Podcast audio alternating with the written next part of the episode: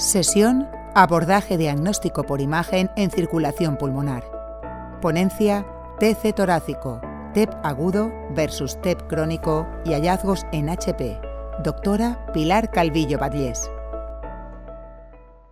Voy a hablar de la TC torácica en el estudio de la circulación pulmonar. Sabemos que es la técnica de elección en la mayoría de casos de sospecha de TEP agudo y también que es una herramienta excelente en el estudio de la hipertensión pulmonar principalmente por su papel en el diagnóstico de la etiología de la hipertensión pulmonar.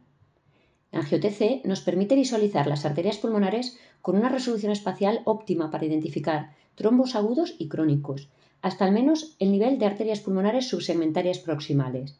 Es cierto que pierde sensibilidad en subsegmentarias distales por su menor tamaño, que puede escapar a la resolución espacial, especialmente si hablamos de TEP crónico en el que el vaso disminuye de tamaño, y también porque se afectan más por el movimiento o por un relleno insuficiente de contraste. Centrándonos en el TEP agudo, las guías nos dicen que ante una TC negativa para TEP podemos descartarlo si estamos en situaciones pretest no probable o baja o intermedia probabilidad. En las situaciones de probable o alta probabilidad se recomienda considerar descartar TEP. Quiero insistir en este punto porque a la hora de tomar decisiones hay que hacer una revisión individual del caso no solo desde el punto de vista clínico, sino también radiológico, puesto que desgraciadamente existe variabilidad en la calidad de los estudios, por un lado inherente a la técnica y por otro lado a la posibilidad de colaboración del paciente. Si la pacificación de los vasos es correcta y no hay artefacto de movimiento, descartaremos TEP con mucha seguridad. Idealmente, el radiólogo debería definir en su informe la calidad del estudio, si hay arterias no valorables o hasta qué nivel puede descartar TEP, si no queda claro en el informe, una llamada al radiólogo siempre está bien, para aclarar la utilidad del estudio y considerar si es suficiente, si se debe repetir la prueba o si en ese caso concreto es mejor recurrir a otras técnicas como la gamografía. Por otro lado, el radiólogo debe reflejar en el informe datos relacionados con la mortalidad. El principal, el ratio ventrículo derecho-ventrículo izquierdo, midiendo diámetros ventriculares en plano cuatro cámaras o transversal puro. Un ratio igual o superior a 1 multiplica por 2,5 el riesgo de muerte por todas las causas y por 5 el riesgo de muerte por TEP.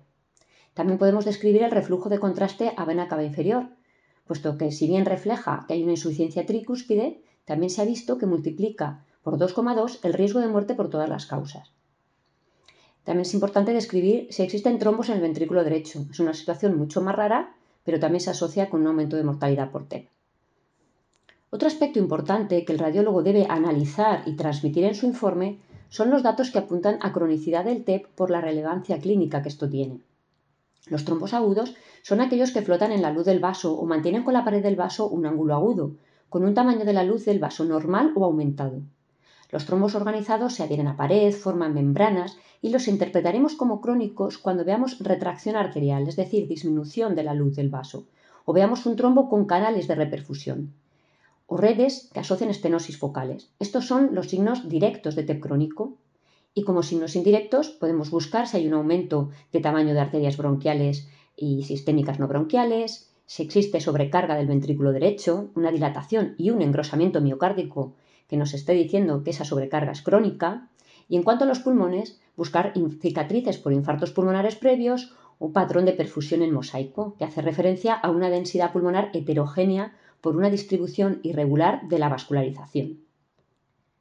Pasando a hablar de la etiología de la hipertensión pulmonar, en el grupo 1, la TC nos puede ayudar a identificar patología cardiovascular congénita no detectada por ecocardiografía, como por ejemplo un drenaje venoso anómalo, una vena pulmonar a una vena cava superior que escapa de la ventana del ecocardio. O en el caso del, espectro de enfermedad venoclusiva pulmonar, también hay hallazgos que nos harán sospechar esta entidad, que son los nódulos de opacidades en vidrio esmerilado, los septos interlobulares engrosados y las adenopatías mayores de un centímetro. Otro dato que nos puede ayudar al diagnóstico de la venoclusiva es que en el caso de que el paciente haya sido tratado con vasodilatador, mejorará el patrón de edema, tendrá a disminuir cuando se retire el vasodilatador y se administren diuréticos. También en ocasiones, como la ATC torácica incluye cortes superiores del abdomen, nos podemos encontrar con patología hepática que no era conocida y que nos haga sospechar una hipertensión portopulmonar. En el grupo 2 tenemos la patología cardíaca izquierda, que inicialmente se valora por ecocardiografía, pero conviene saber que en la búsqueda de etiologías en TAC nos puede aportar datos que apoyen la patología cardíaca izquierda como responsable de la hipertensión pulmonar. Por ejemplo, que nos encontramos una aurícula izquierda dilatada y un edema pulmonar. En el grupo 3 nos encontramos la patología pulmonar o la hipoxia. Sabemos que la TC nos va a mostrar muy bien la afectación del parénquima y especialmente en el caso del síndrome combinado fibrosis-enfisema el riesgo de hipertensión pulmonar es mayor. Es cierto que la cuantificación del enfisema y de la fibrosis no se han relacionado con la gravedad de la hipertensión pulmonar, pero considero que es interesante que se sigan buscando parámetros cuantificables a partir de la imagen que muestren una correlación con la hipertensión, porque así podremos saber qué peso tiene la patología pulmonar como responsable de la hipertensión pulmonar. En el grupo 4 tenemos las obstrucciones arteriales pulmonares. Por supuesto vamos a buscar TEP crónico, pero la TC además nos permite identificar casos infrecuentes de vasculitis con estenosis de arterias pulmonares como la enfermedad de Takayasu o lesiones tumorales benignas de lento crecimiento que estenosan vasos, por ejemplo la mediastinitis fibrosante por tuberculosis o idiopática. Volviendo un poco a la hipertensión pulmonar tromboembólica crónica, hemos comentado previamente que la sensibilidad y la especificidad de la TC para detectar trombos es alta en vasos proximales, pero disminuye distalmente. Sin embargo, si a esos hallazgos vasculares directos sumamos hallazgos indirectos, como son el patrón de perfusión en mosaico y las cicatrices pulmonares, la técnica alcanza un valor predictivo positivo del 100% para el diagnóstico de hipertensión pulmonar tromboembólica crónica. Concretamente, el patrón de atenuación en mosaico, en mi experiencia, está presente en todos los pacientes con hipertensión pulmonar tromboembólica crónica. En la literatura solo se describe en el 92% de los pacientes, pero es cierto que es un patrón que hay que ir a buscarlo y que la única limitación es que podemos tener dificultad para diferenciarlo del atrapamiento aéreo. En cuanto a la gravedad y pronóstico de la hipertensión pulmonar, la TC también tiene mucho que aportar.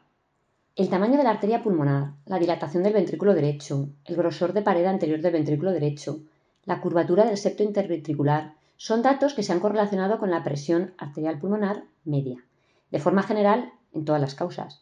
En el caso de la hipertensión pulmonar tromboembólica crónica, además, ayuda a identificar candidatos a cirugía. Se conocen cuatro niveles de afectación descritos en la Universidad de San Diego de California. Nivel 0 no hay evidencia de TEP crónico. Nivel 1, trombos afectando arterias pulmonares principales. Nivel 2, aquellos trombos que se inician en las lobares. Y nivel 3, los que afectan arterias segmentarias.